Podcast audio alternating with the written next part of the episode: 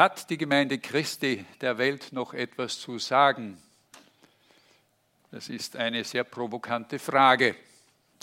Alex hat gesagt, wir sind in so einer Reihe, in einer Serie, wo es um die Werte in unserer Gemeinde geht.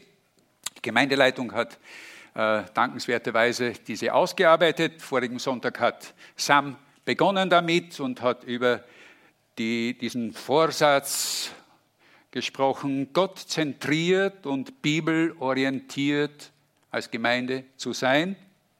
Das heißt also, dass Gott im Zentrum ist und auch die Verkündigung durch die Predigt äh, im, im, Zentrum eigentlich stehen soll und, und ist in unserer Gemeinde.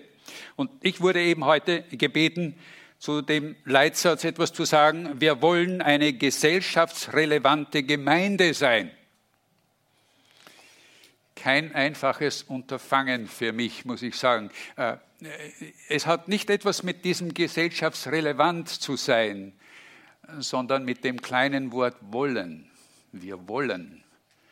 Denn wenn wir etwas wollen, das kann einige brenzliche Fragen aufwerfen und die eine ehrliche Antwort brauchen.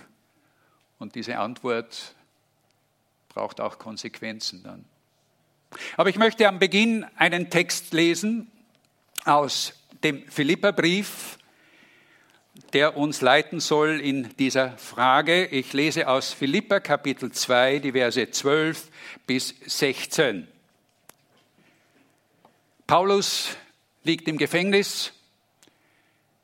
Er weiß nicht, wie die Zukunft aussieht. Er weiß, dass er wahrscheinlich hingerichtet werden wird.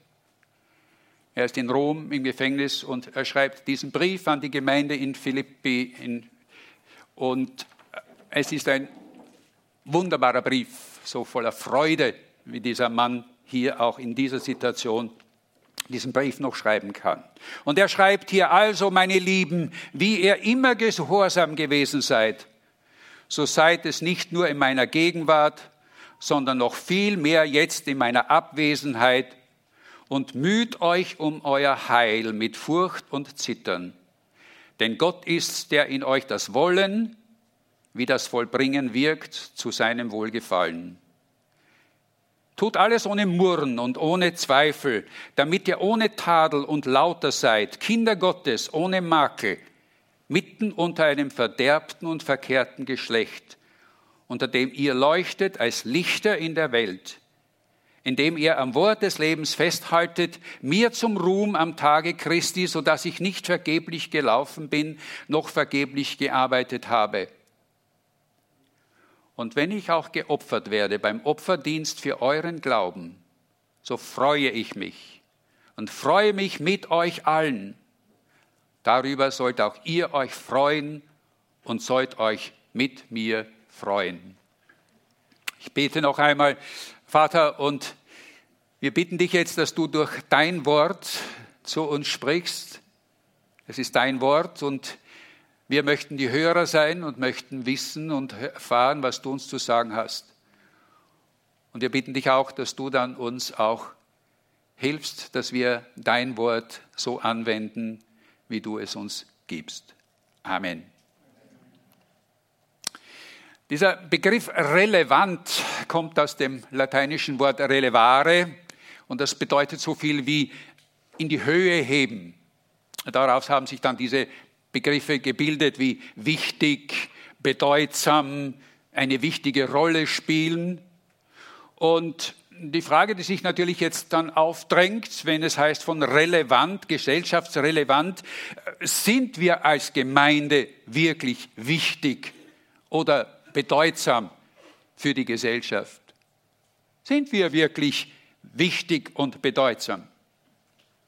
Bei einer im September 2020 in Österreich durchgeführten Umfrage zum Vertrauen der Bevölkerung in die Kirche, da antworteten zwei Prozent, dass sie meinten, dass die Kirche wichtig wäre. 20 Prozent der Befragten sagten mittelmäßig und Tendenz fallend, sodass Soziologen heute schon davon sprechen, nicht mehr von einer, dass wir in einer postmodernen Gesellschaft sind, sondern dass wir eine postchristliche Gesellschaft geworden sind. Matthias Sellmann, Professor für Pastoraltheologie an der Ruhr-Universität in Bochum und Direktor des Zentrums für angewandte Pastoralforschung, der prognostiziert in einem seiner Bücher, in einer seiner Publikationen, dass bis zum Jahr 2030, das ist in sieben Jahren, Christinnen und Christen nicht einmal mehr die Hälfte der Bevölkerung in Deutschland ausmachen werden. Und ich denk, denke, in Österreich ist es ähnlich. Wenn also die Gesellschaft so wenig von Kirche und Gemeinde und auch von Gott hält, ist es dann nicht eigentlich viel naheliegender, wenn wir uns hier in unsere vier Wände zurückziehen, unter uns bleiben einmal in der Woche, vorzugsweise natürlich am Sonntag, da haben wir Zeit, uns hier treffen zu einem gemeinsamen Gottesdienst, Lobpreis mit schönen und erbaulichen Liedern, dann eine erbauliche Predigt hören, die uns ja, etwas gibt und dann anschließend Kaffee und Kuchen, so wie wir es heute haben. Die Welt da draußen ist böse. Die ist wirklich böse und es genügt ja, wenn wir uns von Montag bis Freitag oder Samstag äh, mit ihr abgeben müssen. Ganz zurückziehen können wir uns ja nicht aus dieser Welt. Wir brauchen sie ja immerhin. Aber wir beschränken es doch am besten auf das Allernotwendigste. Wäre das nicht eigentlich die logische Konsequenz? Hat vielleicht Gott selbst am Ende diese Welt bereits fallen gelassen, wenn so wenig Interesse da ist, wenn sie so wenig von ihm halten? Nein. Nein, Gott hat die Welt nicht fallen gelassen, Geschwister. Auch wenn die Welt nichts mehr von ihm oder nur wenig von ihm wissen will und nach ihm fragt, Gott hat die Welt nicht aufgegeben. Gott liebt die Welt viel zu sehr. Wir haben vorher in einem dieser äh, Karten bereits gehört, diesen Vers. Er liebt die Welt so sehr, dass er seinen einzigen Sohn gab, Jesus Christus, damit alle, die an ihn glauben, nicht verloren gehen, sondern das ewige Leben haben. Und die Betonung liegt auf alle, nicht nur wir hier, die wir hier uns schon versammelt haben und die meisten von uns vielleicht diesen Schritt schon getan haben, an Jesus zu glauben und damit dieses ewige Leben haben und nicht verloren gehen. Jesu kommen, Jesu kommen und sein Tod am Kreuz, das wurde zum Grundstein äh, für unsere Erlösung als Menschen. Aber damit war es nicht getan. Kurz vor seiner Himmelfahrt, kurz bevor Jesus in den Himmel auffuhr, da befahl Jesus seinen Jüngern, was sagt er zu ihnen? Geht hin. Geht hin in die Welt und macht alle Völker zu Jüngern. Geht hin in die Welt. Und Geschwister, hier kommen wir als Gemeinde ins Spiel. Uns hat Gott den Auftrag gegeben, der Welt Gottes Liebe, seine Gnade, sein großes Verlangen nach seinen Geschöpfen, die er geschaffen hat, nach den Menschen, nicht nur zu verkünden, sondern vorzuleben. Als Gemeinde haben wir einen Auftrag in der Welt wir haben ein völlig falsches Verständnis von Gemeinde, wenn wir meinen, dass es so etwas Ähnliches ist wie ein Wartezimmer für uns Gläubige bis zu dem Tag, wenn Jesus wiederkommt, um uns zu holen. Und das wäre schön, aber es ist es nicht. Geschwister, das ist es nicht. Als Gemeinde haben wir eine Bestimmung und diese Bestimmung fasst Jesus in seiner Bergpredigt mit sechs Worten zusammen wo er sagt, ihr seid das Licht der Welt. Und diese sechs Worte, die haben Sprengkraft. Die haben eine geballte Sprengkraft. Zunächst einmal, indem Jesus nicht sagt, ihr sollt das Licht sein in der Welt. Nein, er macht eine Feststellung. Er sagt, ihr seid es.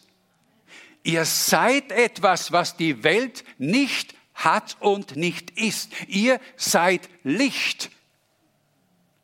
Und hier greift Paulus diesen Gedanken ja im Epheserbrief noch einmal auf in Kapitel 2, wo er hier sagt, ihr lebt mitten unter einem verderbten und verkehrten Geschlecht, unter dem ihr leuchtet als Lichter in der Welt. Bitte? Philipperbrief. Was habe ich gesagt? Entschuldigung, den hat er auch geschrieben, der Paulus. Der Paulus hat viele Briefe geschrieben, ja, aber er hat auch den Philipperbrief geschrieben. Wie können wir aber Licht sein? Wie können wir Licht sein in dieser Welt? Oder zuerst einmal gefragt, warum sind wir Licht? Warum sagt Jesus, ihr seid das Licht? Das bedarf einer Erklärung, denke ich. Ähm, vielleicht für die, die es nicht so, noch nicht wirklich gehört haben, warum Gläubige sich als Licht, warum Gläubige Licht sind und, und die Welt es nicht ist. Zunächst einmal, äh, es ist nicht unser Verdienst. Es ist nicht unser Verdienst, überhaupt nicht. Es ist Jesus, der dieses Licht in uns gelegt hat. Er ist es, der sagt, ihr seid das Licht. Nicht wir haben es gesagt. Nämlich in dem Augenblick, wo ein Mensch sein Leben Jesus übergibt, wir nennen das Bekehrung, in dem Moment, wo er sein Leben Jesus anvertraut und ihn Herr sein lässt über sein Leben, in diesem Moment legt Jesus dieses Licht in das Herz dieses Menschen. Es geschieht etwas. Es geschieht etwas Wunderbares mit diesem Menschen. Er wird zu einem neuen Wesen.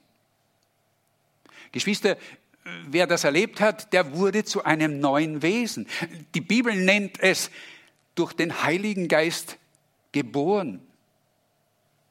Äh, wer, wer mit dem Begriff noch nichts anfängt, der bitte kommt zu mir nach dem Gottesdienst. Es würde jetzt zu weit führen, wenn ich das erkläre, aber ich erkläre es euch ganz gerne, denn das ist so eine wichtige, wichtige Wahrheit der Bibel, wenn es heißt, dass wir durch den Heiligen Geist ein neues Wesen geworden sind. Johannes, der schreibt in seinem ersten Brief in Kapitel 1, Vers 7, wir leben im Licht, wie er Licht ist.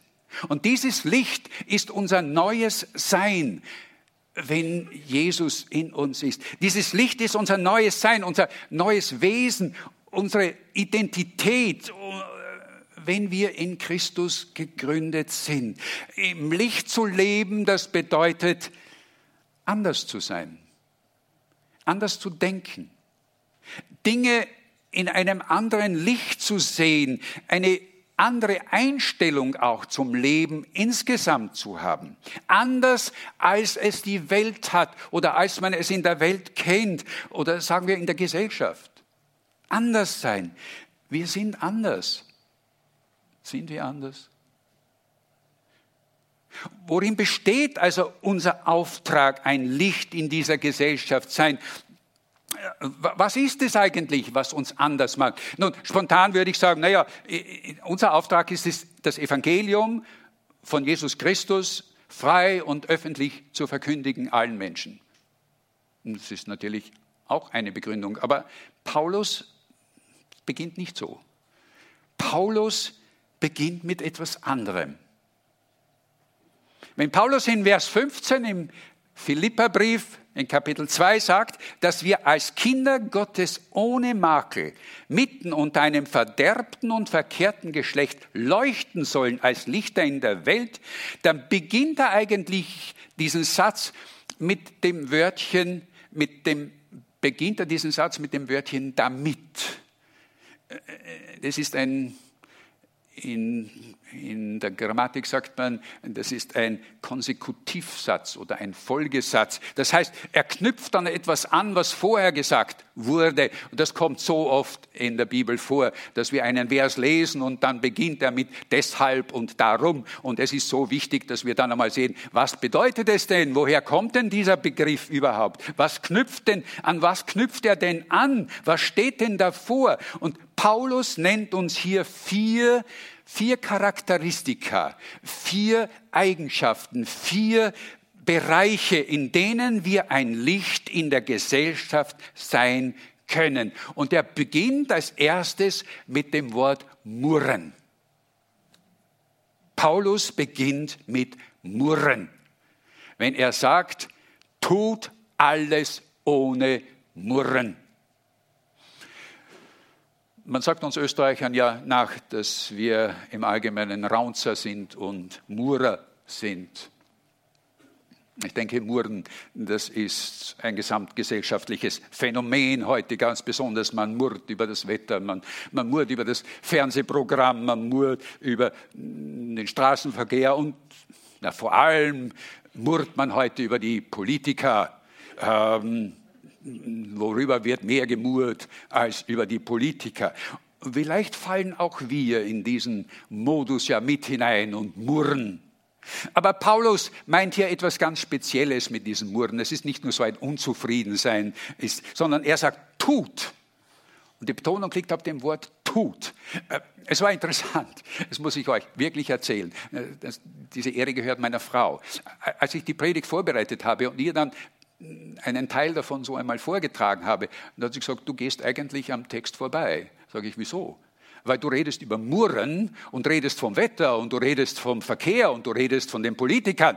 Aber hier steht, tut alles ohne Murren. Also es hat etwas mit unserem Tun zu tun. Tut alles ohne Murren, ohne Zweifel. Im hebräischen Denken bedeutet Murren äh, ein inneres Grummeln, ein inneres Grollen, ein Auflehnen gegen etwas, was man eigentlich tun sollte, aber nicht tut. Etwas, was man tun sollte, aber nicht tut. Warum soll ich das tun? Ich möchte das nicht tun. Ich weigere mich, das zu tun. Murren ist ein Verweigern eines Auftrages. Die Bibel spricht oft über Verweigerer. Wir haben ein schönes Beispiel in der Bibel. Jona war ein Verweigerer. Gott wollte, dass er nach Ninive geht, um dort den Leuten zu predigen. Und Jona sagte, nein, das tue ich nicht. Aus. Du kannst Du kannst jemand anderen schicken, aber nicht mich. Ich nehme ein Boot, das genau in die entgegengesetzte Richtung äh, fährt. Ich fahre nach Spanien in einem wunderschönen äh, Ferienresort und dort verbringe ich meine Zeit. Die Geschichte müsst ihr lesen, wie interessant, nämlich Gott ihn dann wieder von diesem Resort zurückholt mit einem eigenen Transportmittel, nämlich mit einem riesigen Fisch. Ganz speziell für ihn ein Taxi, ein Seetaxi, bringt ihn dann doch dorthin, wo er hingehört. Aber er war ein Verweigerer. Ich kenne auch so einen Verweigerer. Ich kenne mehrere Verweigerer, aber ich kenne einen Verweigerer, einen Mann, der sich weigert, im Auto sich anzuschnallen.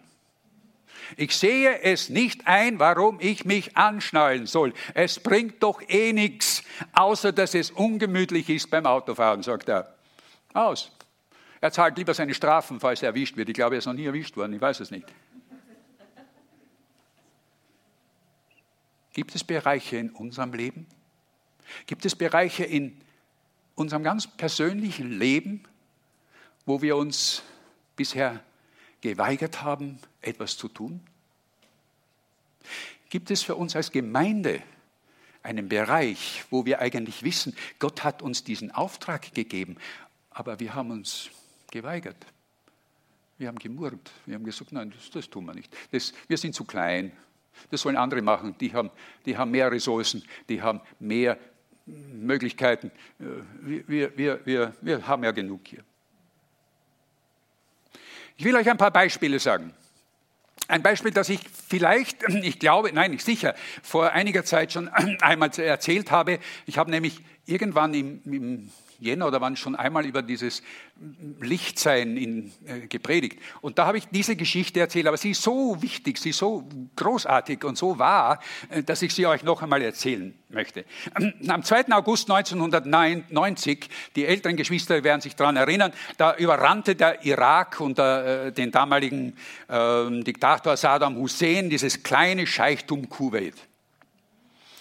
Äh, in der Folge griffen dann die Amerikaner und die Briten ein unter dieser Bezeichnung Desert Storm, um, diesen, um den Irak wieder zu befreien, äh, von, äh, um, um Kuwait wieder zu befreien von den Irakern. Und während dieses Krieges, während dieser Auseinandersetzung flohen aber zigtausende irakische Zivilisten in das kleine angrenzende Jordanien. Der König Hussein war, der, König von, äh, von Jordanien und er tat alles, was, er, was möglich war, um diese Flüchtlinge aufzunehmen. Es waren Moslems, er war auch ein Moslem und er dachte, das sind meine Brüder, muss ich, denen muss ich doch helfen. Aber äh, diese knapp zwei Millionen Einwohner von Jordanien waren sehr bald total überfordert mit diesem Ansturm an, an ähm, Flüchtlingen, an Leuten, die aus dem Irak kamen. Und so bat der Bruder des Königs, der Kronprinz Hassan, die Christen in Jordanien, die nur eine kleine Minderheit sind. Ich glaube, nur etwa zwei Prozent der Bevölkerung sind in Jordanien Christen. Ich weiß es nicht genau.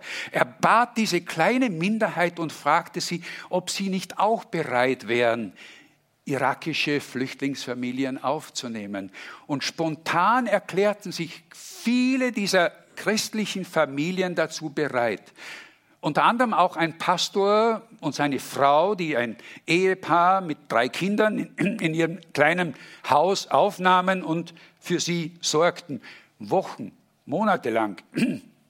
Alles verging.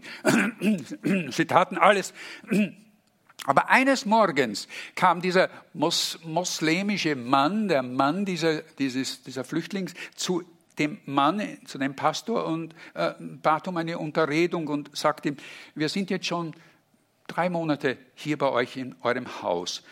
Und obwohl ihr Christen seid, und wir wissen, dass ihr Christen seid, habt ihr nie versucht, uns irgendwie zu bekehren. Ihr habt uns aufgenommen, als wären wir eure eigenen Leute. Äh, sagen Sie, warum tun Sie das?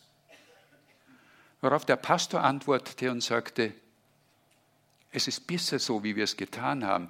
Wir wollten euch nämlich die Liebe Christi vorleben. Wir wollten euch die Liebe Christi zeigen.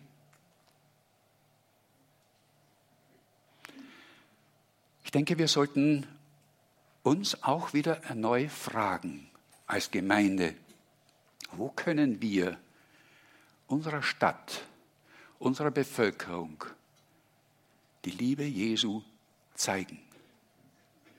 Wie können wir es ihnen zeigen, was es bedeutet, dass Jesus alle Menschen liebt und wir diese Liebe weitergeben können? Wenn wir das nämlich nicht tun, Geschwister, dann befürchte ich, dass ähm, diese Grundsätze, die die Gemeindeleitung so wunderbar erarbeitet hat, nicht mehr wert sind als das Papier, auf dem sie geschrieben sind. Es ist eine ernsthafte Frage. Und ich habe euch gesagt, ich tue mich schwer, diese Frage zu stellen. Das Erste also, was Paulus hier anspricht, ist dieses Murren, dieses sich weigern, etwas zu tun, was Gott uns aufgetragen hat. Das Zweite, was er anspricht, ist eine, diese innere Reinheit. Er sagt nicht nur, tut alles ohne Murren und ohne Zweifeln, sondern er geht für, setzt fort und sagt, damit ihr ohne Tadel und lauter seid, Kinder Gottes ohne Makel. Dieses lauter hm, bedeutet rein, ist ein Wort für rein. Niemand behauptet, dass das jetzt einfach ist. Auch das ist ein schwieriges. Wir leben ja fest und ähm, unvermeidbar in einer Gesellschaft, in einer Zeit, wo moralische Reinheit, wo Reinheit, ich würde sagen, oft mit den Füßen getreten wird, einfach vernachlässigt wird. Lügen, hm, Lügen, äh, das nennt man nicht mehr Lügen, das nennt man ähm, irgendwie anders. Ist ein Kavaliersdelikt heutzutage. Ehrlichkeit, selbst schuld, wer sich damit Nachteile einträgt. Sexuelle Unschuld, einfach rückständig, altmodisch, naiv. Wo sind die jungen Gläubigen, die bereit sind, äh, gegen diese Gezeiten, die, gegen diese Gezeiten in, der, in unserer Gesellschaft aufzustehen und ihr Leben nach göttlichen Prinzipien zu leben.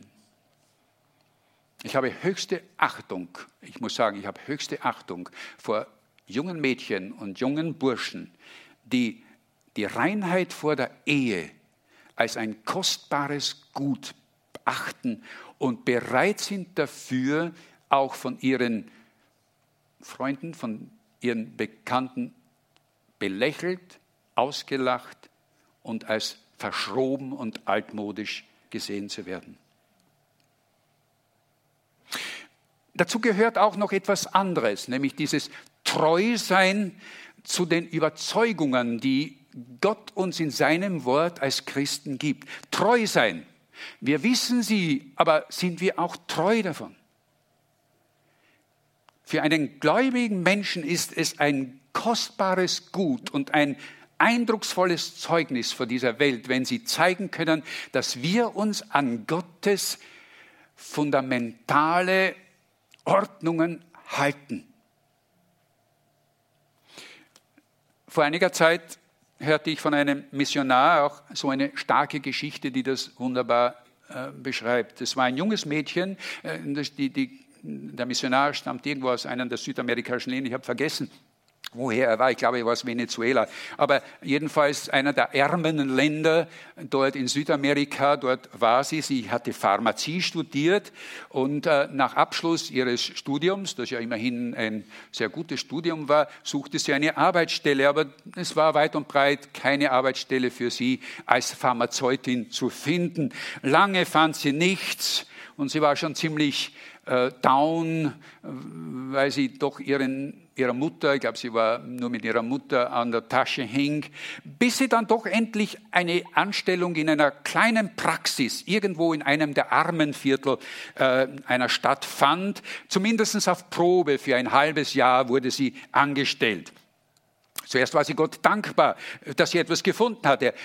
Aber sie merkte sehr bald, dass der Inhaber, dass der Leiter dieser Praxis ein schräger Kerl war, der seine Kunden mit den Medikamenten, die er verkaufte, übers Ohr zog, viel teurer verkaufte, als sie eigentlich waren.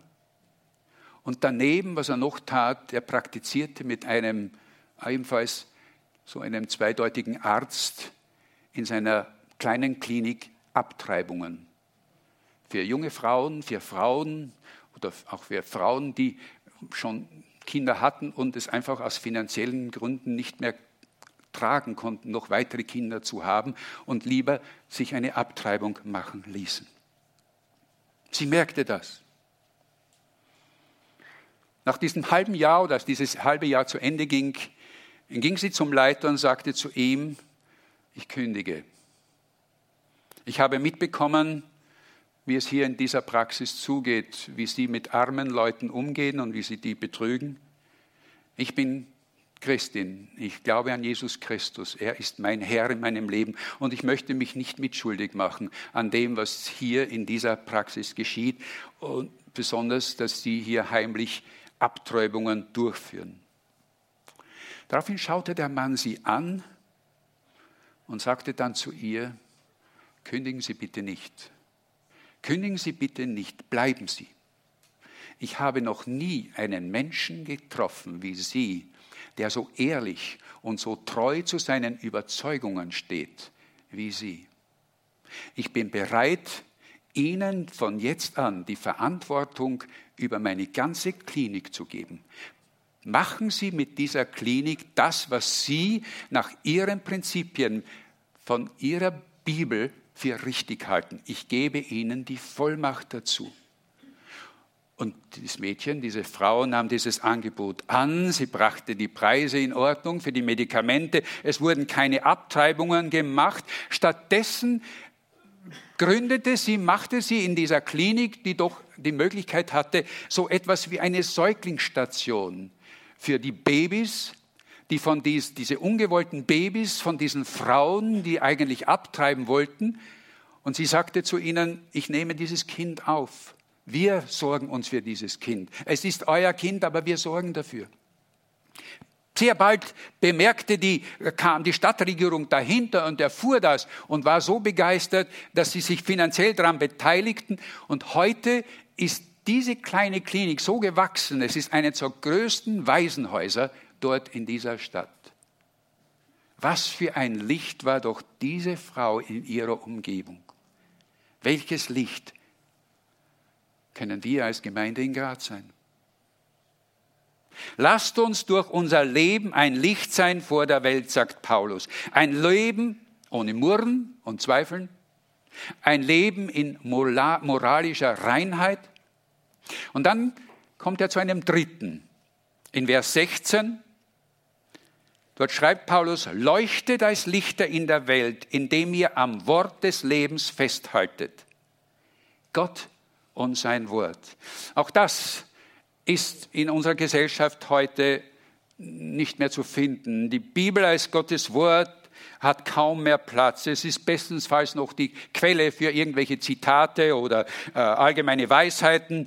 Aber andere Dinge, andere Botschaften wie die Evolution oder die sogenannte Aufklärung der Wissenschaft, die haben diese eigentliche Botschaft des Wortes Gottes völlig überdeckt. Schuld daran, und das müssen wir auch ganz ehrlich sagen, sind in vielen Fällen die Christen selbst. Sie streiten sich zum Beispiel über die Irrtumslosigkeit der Bibel. Da wird gestritten darum. Da wird die Botschaft von der Verlorenheit des Menschen, von der Sünde äh, und das, was durch die Sünde geschieht oder geschehen ist mit den Menschen, das wird verniedlicht. Christsein wird verkündigt mehr in der Gesellschaft, als dass wir eine hochkultivierte, zivilisierte und offene Gesellschaft sein sollen, mit Werten voller Toleranz und Vielfalt. Der deutsche Evangelist Christian Wegert, den sicher einige kennen, ich bekomme regelmäßig seinen Rundbrief, der schreibt in einem dieser letzten Rundbriefe, selbst in manchen Gemeinden wird nicht mehr gepredigt, was geschrieben steht, sondern was in ist. Es wird nicht mehr gepredigt, was geschrieben steht, sondern was in ist. Und die Gläubigen, so schreibt er, merken es nicht einmal, dass sie dabei eigentlich geistlich verhungern. Es geht uns gut, sagen sie, der Urlaub stimmt, die Lebenserwartung wird höher, was brauchen wir noch mehr? Geschwister, lassen wir uns den Hunger nach dem Wort Gottes, nach dem Wort des Lebens nicht unbefriedigt. Er ist so wichtig. Achten wir darauf, dass wir am Wort des Lebens festhalten, wie Paulus hier schreibt, wie er uns ermahnt. Alle meine drei Enkelbuben, die fanden auf einer Kinderfreizeit vor einiger Zeit zum Glauben und alle drei brennen für Christus, der mittlere spielt sogar schon in, der lernt absichtlich, der hat Gitarre gelernt, weil er unbedingt im Lobpreis, in der Lobpreisgruppe mitspielen möchte. Aber er ist gleichzeitig auch ein begeisterter Fußballer und spielt leidenschaftlich gern Fußball in seinem regionalen Fußballclub. Vor einiger Zeit war ein wichtiges Fußballturnier angesetzt an einem Sonntagvormittag. Und er natürlich sollte mitspielen. Da erklärte er dem Trainer Folgendes. Leider, ich kann da nicht mitspielen, denn ich möchte viel lieber am Sonntagvormittag im Gottesdienst sein. Ich glaube an Jesus und ich möchte sein Wort hören. Und ich möchte mit meinen, mit meinen Gaben ihn loben und Gitarre spielen. Und das sagte ein elfjähriger Bub. Geschwister, ich fand das wunderbar. Ich fand das wunderbar. Achten wir doch darauf, dass das Wort des Lebens für uns so wichtig ist, dass wir uns wirklich damit beschäftigen, ob das im Hauskreis ist, ob das in der Predigt ist. Aber achten wir auch darauf, dass wirklich das Wort von der Kanzel gepredigt wird. Das Wort des Lebens, das ist die Botschaft vom Kreuz. Das ist die Botschaft von Kreuz, an dem Jesus starb, damit wir Kinder des Vaters, unseres ewigen Gottes werden können. Das ist die Botschaft. Wir brauchen dieses Wort, um nicht von den Strömungen unserer Gesellschaft und der Zeit mitgerissen zu werden. Es ist unser Wegweiser und unser Kompass in den guten Zeiten, aber es ist auch unser Halt in den dunklen Tagen. Vers 16 sagt Paulus, leuchtet als Lichter in der Welt, indem ihr am Wort des Lebens festhaltet. Wir haben etwas. Wir haben, und das wurde auch heute schon gebetet, ich glaube Ingrid hat dafür gebetet, wir haben etwas, was die Welt nicht hat. Wir haben die Hoffnung. Wir haben die Hoffnung auf eine Zukunft. Und das ist nicht nur so eine vage Hoffnung, sondern wir wissen, wohin das Leben geht. Und wir wissen, was auf uns zukommt. Und die Welt weiß es nicht. Aber wir wissen es. Die Zeit ist fortgeschritten. Ich müsste eigentlich schon ähm, fertig sein. Aber ich habe noch einen vierten Punkt. Äh, Paulus äh, gibt uns noch einen vierten Punkt, nämlich er, er hat uns bis jetzt drei Wesensarten gezeigt, nämlich dieses Murren ohne Zweifel, die moralische Reinheit und dieses Festhalten am Wort des Lebens. Aber er kommt noch zu einem vierten Merkmal und das ist das Sterben, der Tod. Tod und Sterben sind für unsere Gesellschaft auch ein Tabuthema. Für viele Ungläubige ist der Tod etwas Undenkbares. Es ist ein Tabu. Man versucht mit allen Mitteln den Gedanken an das Sterben zu verdrängen. Deshalb gestorben wird bei uns in den Hinterzimmern des Hospiz, aber nicht in der Öffentlichkeit. Paulus zeigt uns hier ein ganz anderes eine ganz andere Einstellung zu diesem Tod, wenn er nämlich in Vers 17 schreibt, und wenn ich auch geopfert werde beim Opferdienst für euren Glauben, so freue ich mich und freue mich mit euch. Für Paulus ist es nicht ein Sterben, sondern es ist ein geopfert werden. Paulus nimmt hier ein Bild aus dem Alten Testament. Äh, Im Alten Testament opferte ja der Priester bei besonderen Anlässen äh, im Tempel auch Wein, in dem dieser Wein vor dem Altar verschüttet wurde. Und man nannte das ein Trankopfer. Es bildete etwas ganz Besonderes. Äh, vom König David wird es einmal erzählt, diese Geschichte, dass er Durst hatte und von seinen, von seinen Freunden ihm Wasser holen ließ und das Wasser, äh, damit er trinken konnte. Und was tat er? Dieses kostbare Wasser, wo die anderen eigentlich ihr Leben dafür eingesetzt hatten, um es ihm zu bringen, verschüttete er. Und ganz entsetzt fragen sie ihn, was er tut. Und er sagt, ich opfere es Gott. Es ist alttestamentliche Sprache, was Paulus hier macht ein Trankopfer. Und Paulus sieht seinen bevorstehenden Tod. Vergessen wir nicht, dass Paulus in den Jahren 60 bis 62 äh, nach Christus in Rom im Gefängnis lag, im tiefsten Keller unten und seine Hinrichtung erwartet, nachzulesen in der Apostelgeschichte im letzten Kapitel, in Kapitel 28. Dort könnt ihr das nachlesen. Und er sah seinen kommenden Tod einfach als ein Trankopfer. Ich gebe es Gott. Seht ihr, Geschwister, unser ganzes Leben, solange wir leben, äh, sollte ja ein Opfer an Gott sein. Unser ganzes Leben, wir haben es versprochen, es gehört ihm. Wir geben es ihm. Und genauso ist es auch mit unserem Tod. Der Tod ist nichts anderes als ein Trankopfer, das wir ihm geben können. Und ich denke, das ist so ein tröstender Gedanke, dass wir nicht von einem sterben, sondern dass wir vergossen werden, dass wir unser Leben hingeben als ein Dankopfer. So freue ich mich, schreibt Paulus, und freue mich mit euch. Wo kann man sich über den Tod freuen? Paulus tut es.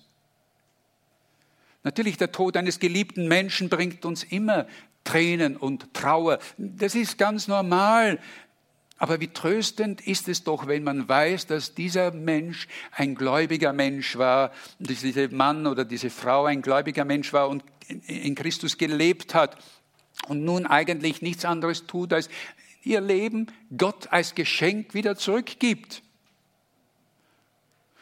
Ich habe als Pastor, ich, äh, wo ich Pastor in Wien war, habe ich einige Menschen im Sterben begleiten dürfen. Manche Menschen sterben schwer. Das muss man auch wissen. Aber ich erinnere mich an eine Schwester. Ich erinnere mich an eine Schwester, die selbst im Sterben, auf ihrem Sterbebett, und sie lag im Krankenhaus, sie lag im Krankenhaus, ein Licht war. Sie wusste, sie würde sehr bald sterben. Und ihr Mann bat mich, dabei zu sein, und ich war neben ihr, wir hielten ihre Hände, wir beteten für sie, und sie war noch teilweise bei Bewusstsein und ein Strahlen war auf ihr Gesicht und eins der letzten Dinge, die sie sagte, war, ich freue mich, jetzt zu meinem Heiland zu gehen. Als die Schwestern und die Ärzte und die Schwester war auch in dem Zimmer dabei sind, da sah ich Tränen in den Augen dieser Frau.